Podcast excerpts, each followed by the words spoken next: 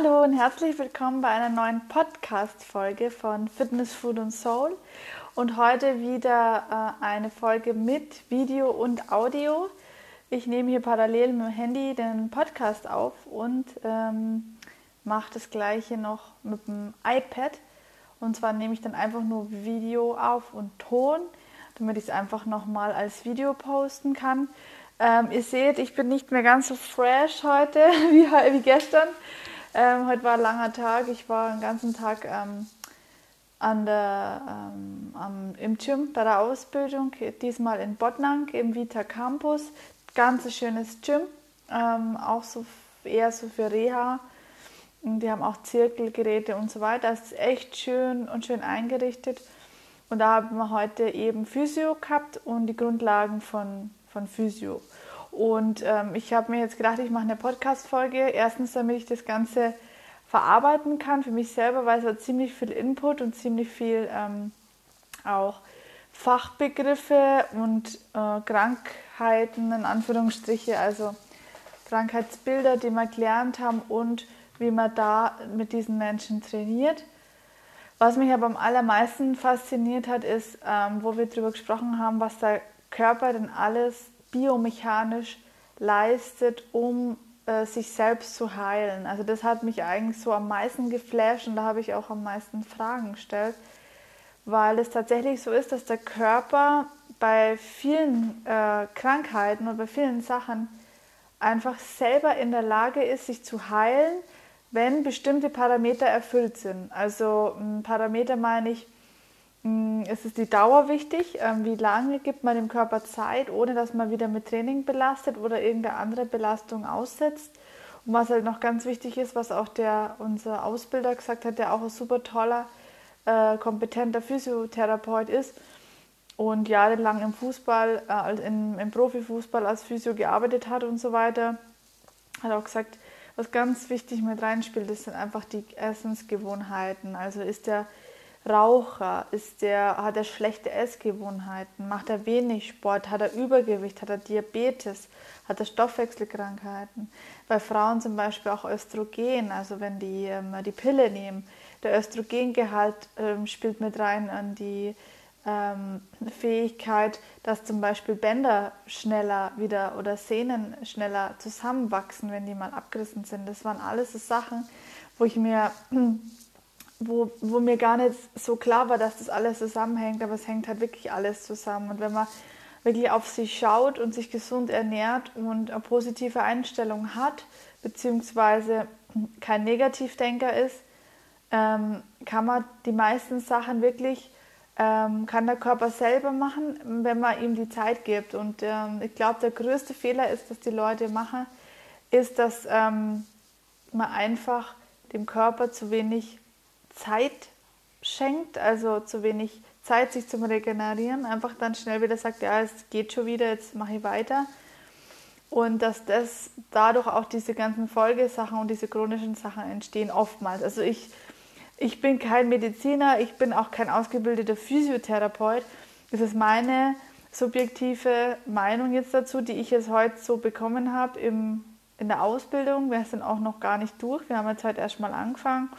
Was wir heute auf jeden Fall durchgenommen haben, das sind die drei Phasen der Wundheilung und von denen Phasen geht eigentlich alles aus, wenn man einen ähm, Kunden vor sich hat oder eine Person, die man trainieren möchte oder die trainiert werden möchte und die irgendein Trauma hatte, also irgendeinen Vorfall, einen Unfall, wo man sich verletzt hat, muss man diese drei Phasen berücksichtigen äh, und es sind äh, Training entsprechend danach gestalten. Die Phase 1 ist die Entzündungsphase, das ist direkt, wenn es passiert ist, akut und bis zu 48 Stunden danach, also zwei Tage, beziehungsweise subakut drei bis zehn Tage, sollte man gar nichts machen, gar nichts. Also wieder abhängig von, äh, was hat man sich getan und wie stark. Aber das wäre die Entzündungsphase, dass der Körper damit beschäftigt, ähm, die Sachen abzutransportieren, die abgestorbenen Zellen und ähm, da kommt die Feuerwehr und wird alles gelöscht da ist der Körper eigentlich mit sich selber so stark beschäftigt, dass man da nicht hart und stark trainieren soll in der Zeit. Die zweite Phase, das ist die Proliferationsphase, die geht eigentlich dann da los, bis zum 21. Tag, sagt man so. Mm, da kann man dann schon mit leichten, koordinativen, sensomotorischen Sachen rangehen. Ähm, kann ich nachher paar, gerne ein paar Beispiele geben dazu, was, was das bedeutet, äh, Sensomotorik und Koordination jetzt im, im Training. Und die dritte Phase, das wäre dann ähm, die Remodellierungsphase, also wo der Körper dann tatsächlich anfängt, das Gewebe zu erneuern durch Ersatzgewebe und ähm, das wiederherzustellen. Natürlich ist es nie 100% wieder so, wie, wie es ursprünglich war.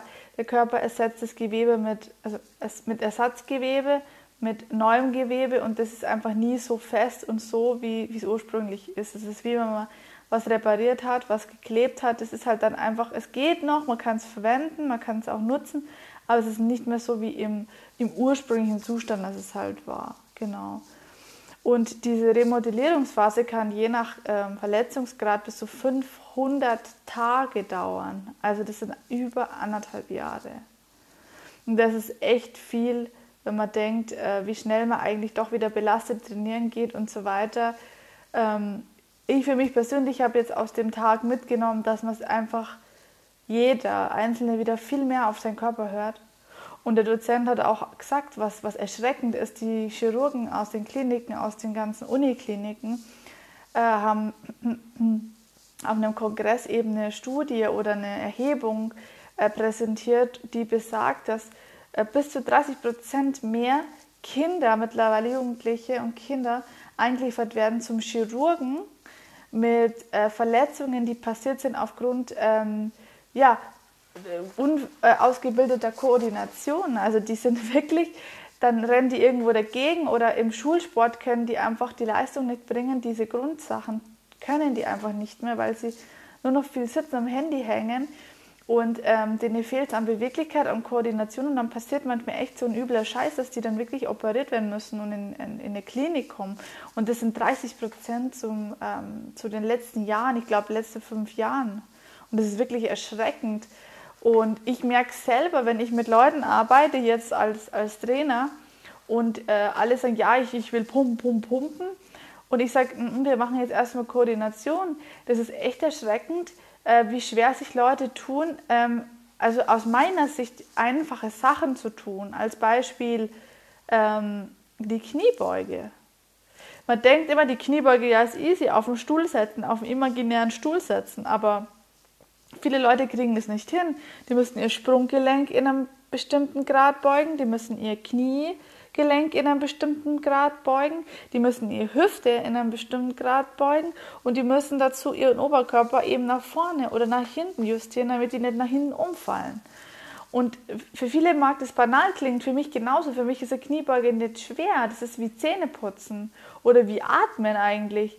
Aber es gibt wirklich Leute, die haben da massive Probleme. Und da müsste man eigentlich anfangen, unabhängig davon, ob derjenige eine Verletzung gehabt hat oder nicht, jetzt grob ich fange mit jedem Kunden an, den ich, also klar, wenn ich jetzt jemand habe, der sagt, er ist, ähm, er macht schon längst Functional, seit zwei Jahren Functional und Crossfit und so weiter, die sind top, die sind fit. Aber die meisten, die, die im Gym Gerätetraining machen, die machen sich keine Gedanken über Functional oder über Ganzkörpertraining oder über Stabilität, Koordination, Sensormotorik oder auch ähm, ja, irgendwelche anderen Sachen wie äh, die Lage im Raum gibt es auch. Da gibt es auch die verschiedensten ähm, Übungen, die man machen kann, um die Lage im Raum festzustellen mit den Propriozeptoren.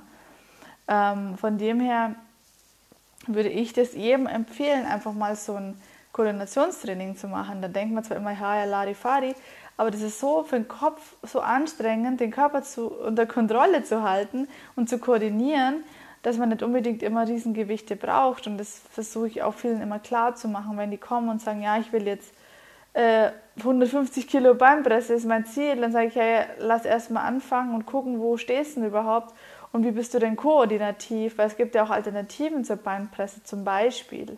Das sind alles nur Beispiele, das ist alles immer individuell. Und äh, eben diese, von diesen drei Phasen geht alles aus. Also nach diesen drei Phasen richtet man das komplette Training aus. Wo befindet sich da gerade der Kunde oder der Patient? Wie fühlt er sich? Und ähm, richtet das Training und die Übungen und die Geräte oder was auch immer man tut, danach aus. Ich habe nämlich hier die Unterlagen liegen. Ähm, genau. Was haben wir noch gelernt?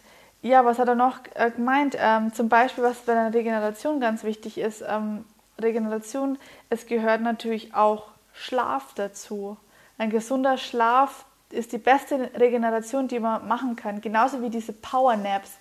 Power Naps bringen auch richtig viel, weil im Schlaf schüttet der Körper andere Hormone aus wie im Wachzustand. Und im Schlafzustand sind eben das die Hormone genau die, die die Muskeln wieder hm, reparieren, regenerieren und erholen. Und deshalb ist Schlaf auch so wichtig. Deswegen soll auch jeder gucken, dass er genug schläft. Also ich sage mal, sieben, acht Stunden sollte man schon pennen jeden, jede Nacht. Und zwar gut pennen. Also es gibt bei mir auch mal Tage, wo ich schlecht geschlafen habe.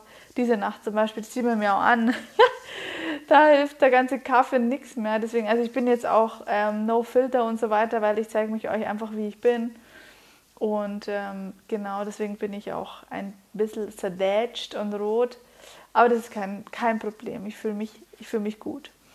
Ähm, was steht noch drin? Was haben wir noch gelernt? Ja, wir haben halt eben noch mal ein paar Sachen aus der B-Lizenz wiederholt. Der OneDrop Max und so weiter. Das ist alles, was habe ich ja euch alles schon mal erklärt. Mhm. Genau, was jetzt zum Beispiel eine, ein Beispiel von einem sensomotorischen Training ist. Also sensomotorisch besteht aus zwei Begriffen. Sensor ähm, das bedeutet einfach die Wahrnehmung, Sensorik und Motorik ist die Bewegung. Also das bedeutet, man nimmt was wahr und bewegt sich da, damit. Also man bewegt sich ähm, gleichzeitig. Das, das hört sich jetzt banal an, ist, ähm, auch wenn ich es so zeige, einfach, aber wenn man es dann tatsächlich machen muss und dann diagonal mit Arm und, und, und Fuß oder Bein, dann ist es echt ähm, schon anspruchsvoll und vor allem, wenn man dann noch auf einem wackeligen Untergrund ist. Ähm, und zwar geht es darum, es gibt eine methodische Reihung fürs Unterkörpertraining, Gleichgewicht und Koordination, ganz wichtig. Egal in welchem Alter übrigens. Also es wird mit zunehmendem Alter eher noch wichtiger, dass man das kann und dass man das Gleichgewicht gut halten kann, weil man einfach dann sturzgefährdet ist und die Knochen nicht mehr allzu stark sind, dass die halt schneller brechen als ähm, bei einem Jüngeren. Und wenn man da Gleichgewichtskoordinationstraining macht und die kennen sich aus, ähm, dann, dann, also dann passiert, dann ist die Unfallgefahr einfach geringer. So habe ich es gemeint, genau. Ähm, und wie kann man das trainieren? Also es gibt äh, die erste Stufe, das ist wirklich easy, easy, easy, aber für viele vielleicht auch schon schwierig, die eine Fehlstellung haben oder eine OP gehabt haben. Einfach nur mit beiden Beinen auf dem Boden stehen, hüftbreit. Das wäre das Erste. Also das ist, das ist was, was, was man voraussetzt.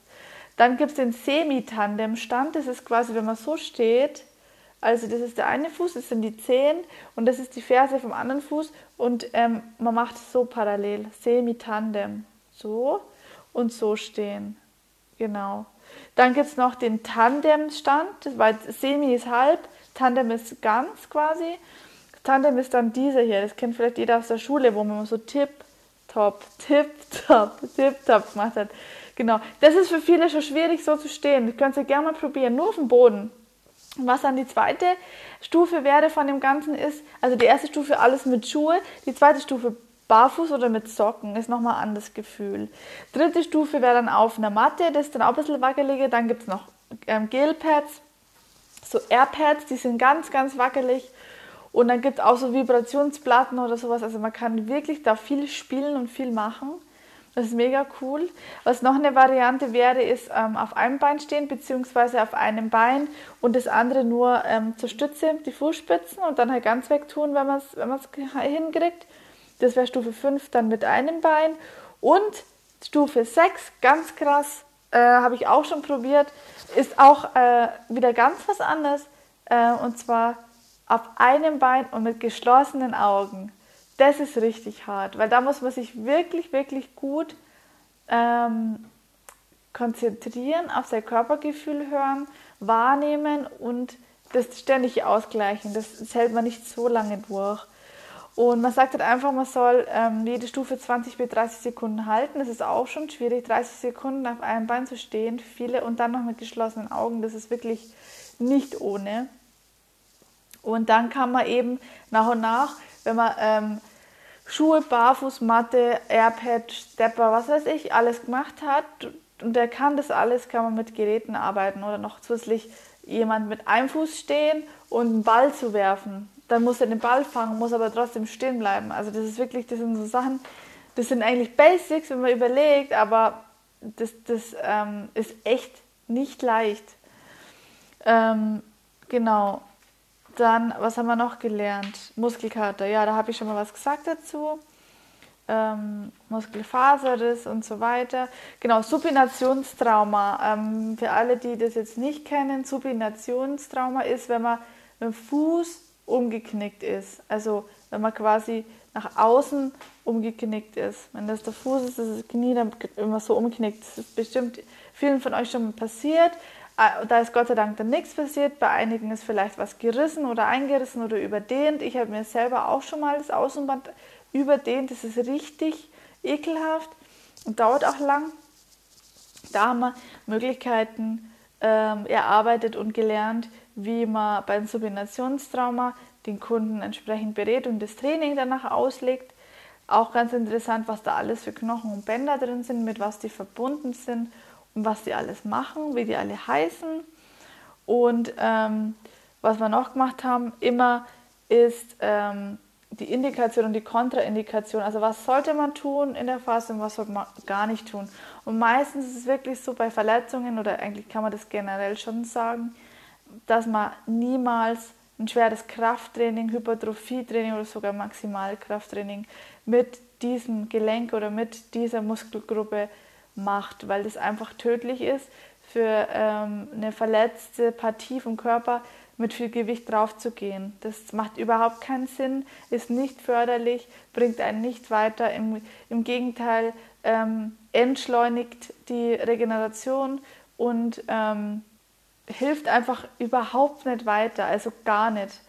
Man sollte lieber den Handlungsverlauf beobachten und gucken, kann man da noch was optimieren, hm, wie kann ich meinem Körper am besten helfen. Aber alles andere, hartes Krafttraining und so weiter, macht komplett keinen Sinn. Genauso wie Sprünge oder wieder diese Supinationsbewegungen, dass man die mit einbaut. Also warum auch immer. Lieber ähm, Flexion und Extension wie immer diese äh, Pronation, Supination, das ist nicht gut. Dann muss man immer in der Praxis eben ein paar Übungen uns überlegen. Und als zweites Thema hat man dann die Achillessehnenruptur. Äh, Achillessehne kennt wahrscheinlich jeder oder hat schon mal zumindest gehört. Das ist die Sehne, ich zeige es ja kurz, meine, meine äh, Verbiegungskünste.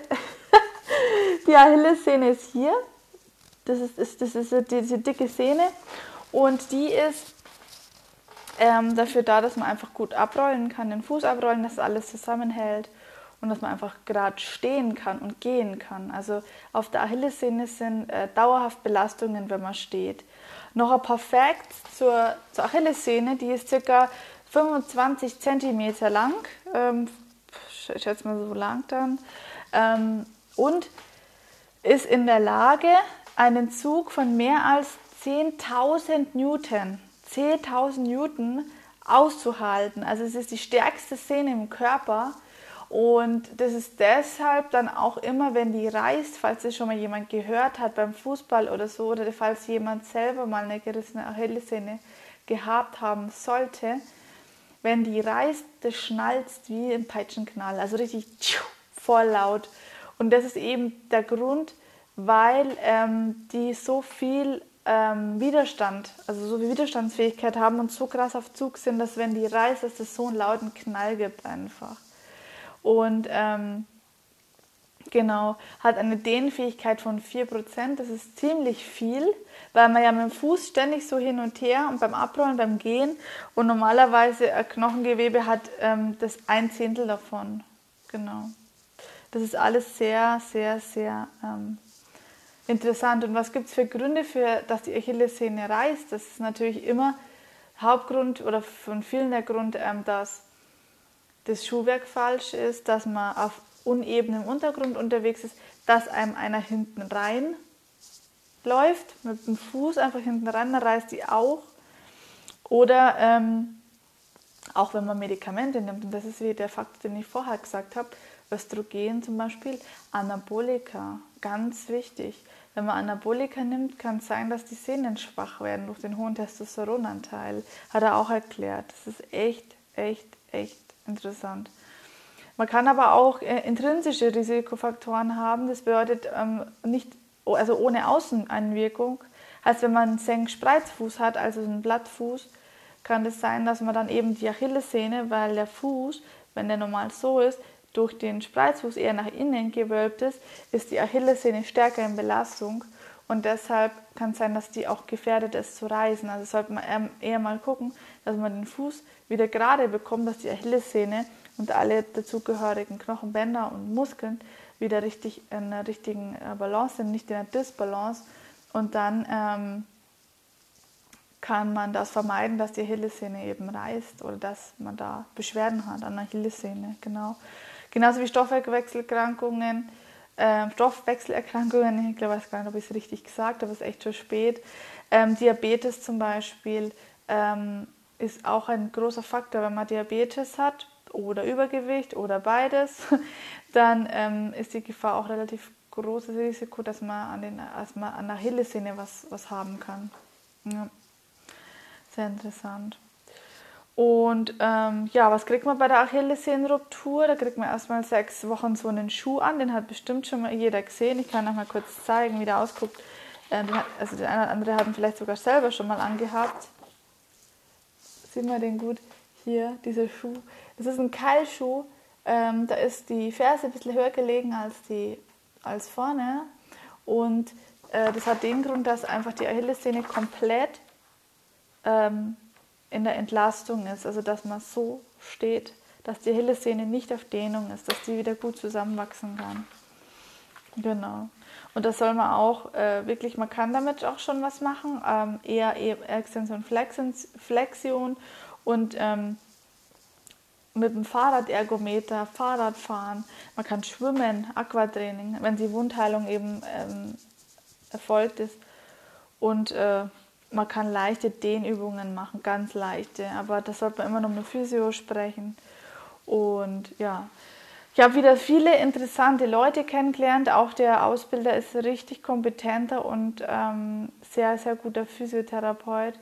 Und ähm, im Grunde ist es so, wenn die Leute alle sich gesund ernähren würden, alle in ausreichend Sport machen und sich bewegen würden, dann wird es diese Krankheiten, gut, Reisen kann immer mal was, aber ich sage mal diese intrinsischen Sachen wie Diabetes, ähm, Stoffwechselsachen, manchmal sind es vererbbar, okay, aber ähm, die meisten Sachen, die daran ist man eigentlich selber schuld. Also wenn eine Außenwirkung ist, okay, kann man nichts dafür, aber wenn man weiß, dass durch schlechte Ernährung, Diabetes und so weiter auch die Sehnen und Bänder ähm, gefährdet sind und schneller reisen können, ist halt auch ziemlich faszinierend. Was wir auch noch gelernt haben, und das ist auch die Frage, die ich jetzt hier beantworte, die ich in Instagram gestellt habe, ähm, was der Unterschied zwischen Sehnen und Bänder ist. Wusste ich auch nicht bisher. Ähm, ist ziemlich interessant. Ähm, und zwar ist der Unterschied zwischen Sehnen und Bänder. Sehnen äh, verbinden Muskeln und Knochen, also die sind sehr widerstandsfähig, äh, verbinden eben diese zwei. Und Bänder verbinden nur die Knochen.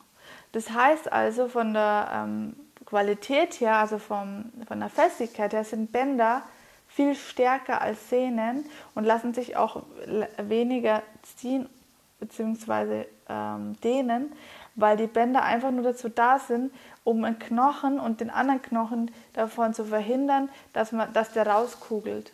Also Bänder sind dazu da, um die Bewegung zu limitieren. Und Sehnen das sind dazu da, um die, das zu verbinden und äh, die Festigkeit, also die, die, die dynamische Bewegung sicherzustellen. Also das ist ganz wichtig. Und was noch dazu kommt beim Kreuzbandriss zum Beispiel, wird, wird ja, also Kreuzband ist ein Band, es verbindet zwei Knochen und wenn man, wenn man da Gewebe reinbekommt, nimmt man ja eigenes Gewebe und man nimmt dann eine Sehne aus irgendwo anders, eine Sehne und setzt eine Sehne zu, äh, als, als Ersatz für ein Band ein. Und das, jetzt, wenn man weiß, was der Unterschied zwischen Sehne und einem Band ist, ist es faszinierend, weil das Sehnengewebe muss dann wie ein Band ähm, Gewebe sich verhalten. Das ist oftmals schwierig, weil Sehne viel, viel ähm, flexibler ist wie ein Band und es funktioniert, es wird auch gemacht, aber nur, dass ihr im Hinterkopf habt, dass Sehnen und Bänder tatsächlich das den Unterschied machen. Also Bänder halten wirklich nur die Knochen zusammen und sollen irgendwann sagen, so wenn du den Arm und du so, hey Dude, jetzt hör mal auf, weil sonst kugel ich mir hier aus. Einfach nur limitierend, wobei Sehnen wirklich dazu da sind, um die Knochen mit Muskeln zu verbinden und die kann man tatsächlich trainieren, die Sehnen. Also auf Dehnung und auf Flexibilität durch Durchdehnen. Deswegen ist mir persönlich das Dehnen auch immer so wichtig und das mache ich auch mit jedem meiner Kunden. Auch wenn die sagen, oh, das zwickt und das tut weh. Äh, genauso wie Faszien, da haben wir auch drüber gesprochen. Faszienrolle kann man auch immer gut machen. Äh, ist dafür da, das Bindegewebe wieder, das, das verfestigte Bindegewebe rollt man drüber, dann äh, zerquetscht man das quasi, dann gehen die ähm, Schadstoffe oder die, die Giftstoffe, die sich da verschlossen haben, gehen in den Blutkreislauf, können abtransportiert werden und der Körper kann dafür sorgen, dass neue Zellen, neue Nährstoffe und Sauerstoff wieder dahin an die Zelle kommen, wo man eben die Faszienrolle benutzt hat. Und deswegen tut es auch so weh, weil man quetscht diese Blutgefäße aus, die eh schon unter Spannung sind durch den Muskel, weil der Muskel eben auch verhärtet ist und quetscht die zusammen, das tut so weh, aber danach, das, das merkt man ja immer, wenn man es dann öfters macht, dann lockern sie die leicht, leicht, leicht, leicht, leicht und dann machen die auf und dann geht eben der ganze Mist raus und die neuen frischen Sachen können rein. Und deswegen ist Faszientraining auch für mich eins, was ich äh, oftmals mache, um ja, die Regeneration zu unterstützen. Nicht, nicht schneller zu machen, sondern zu unterstützen. Genau. Das waren so meine Erkenntnisse von heute. Ja, es war ziemlich viel und ziemlich viel Fachchinesisch. Das muss ich mir jetzt noch aneignen, dass ich das kann. Äh, in der Prüfung wird wieder ein Fallbeispiel kommen, wo man dann einen Patienten hat, der irgendeine Art von Krankheit hat. Es kommt jetzt auch noch die äh, Kreuzbandruptur, morgen Meniskusläsion, Arthrose, Bandscheibe, Impingement, Schulterluxation und solche Sachen. Das kommt jetzt alles und das sind so die gängigen Krankheiten, die Kunden haben können und dass wir halt einfach wissen, wie wir entsprechend reagieren, wie wir das Training anpassen, was man mit denen tun kann.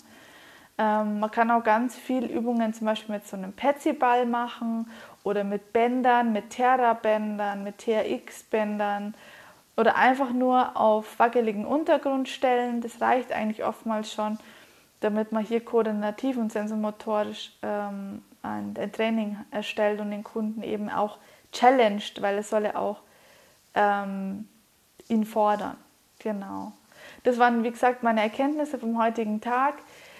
Ähm, falls ihr Fragen dazu habt, äh, zur ähm, Supinationstrauma oder auch zur Achillessehnenruptur, ihr könnt äh, mir gerne Fragen stellen auf meiner Homepage Fitness, Food und Soul. Ihr könnt auch gerne äh, mir eine Bewertung bei iTunes dalassen oder bei Google. Ich bin auch bei Google Fitness, Food und Soul in Maulbronn. Und ansonsten wünsche ich euch noch einen tollen Abend, rockt die Bude und bis bald.